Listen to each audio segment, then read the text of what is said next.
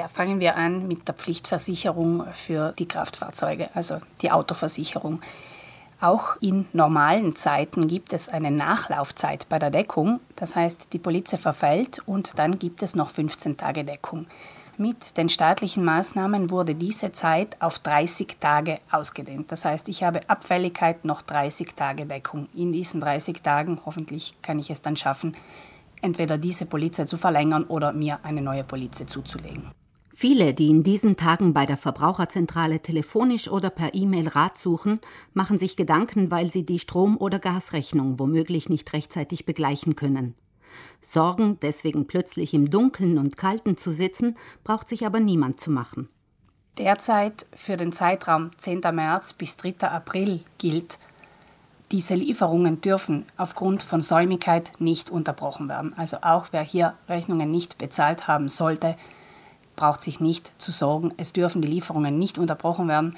Wurde eine Lieferung bereits unterbrochen, schreiben Sie an Ihren Verteiler, an den Verkäufer und sagen Sie, die Lieferung muss wiederhergestellt werden. Also das gilt sowohl für Strom als auch für Gas.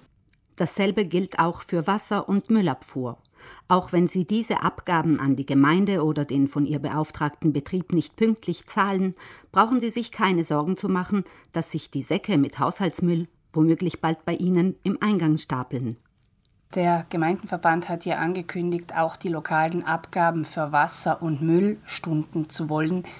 Wenn Sie hier Fälligkeiten im Haus haben, vielleicht fragen Sie bei der Gemeinde nach, wie das denn jetzt genau zu funktionieren hat. Auf jeden Fall sollte dasselbe Prinzip gelten, dass auch wenn das nicht ganz pünktlich bezahlt wird, dass da nicht allzu viel passiert. Aber besser vorher nachfragen, am besten noch vor der Fälligkeit der Rechnung.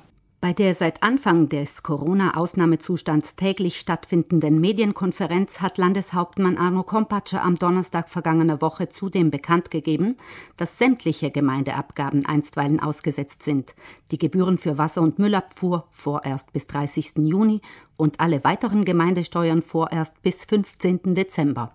Soweit es für uns ersichtlich ist, war die Überlegung hinter all diesen Normen, dass das Geld, das zur öffentlichen Verwaltung fließen muss, jetzt im Moment nicht gezahlt werden braucht. Was hingegen von dort kommen soll, das soll schneller kommen und schneller bei den Familien sein.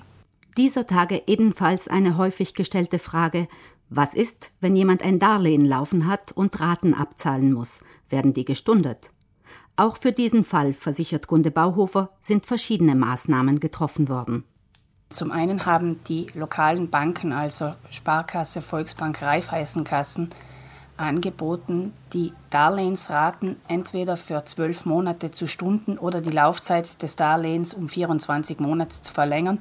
Es gibt da einige kleine Zugangsvoraussetzungen. Die Informationen finden Sie auf den Homepages der jeweiligen Banken.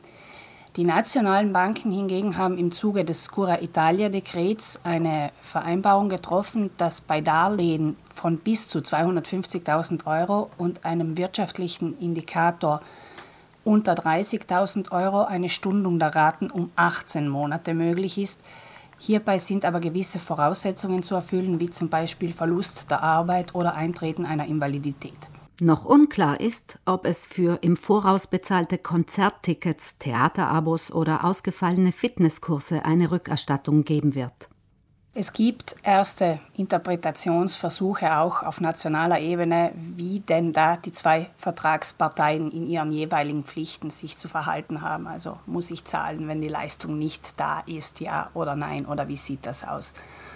Es ist im Moment schwierig, einen konkreten Rat zu geben, da das Ende noch nicht in Sicht ist. Weil wenn man einmal den genauen Zeitraum im Blick hat, über den man da verfügen muss, dann wird sich auch der Gesetzgeber hoffentlich leichter tun, zu sagen, wie man da vorzugehen hat.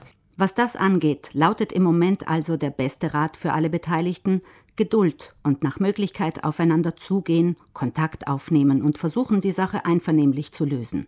Sobald es konkretere Hinweise geben wird, werden die Expertinnen der Verbraucherzentrale einen Leitfaden dazu verfassen, der auch die Rechte der Verbraucherinnen gut abbildet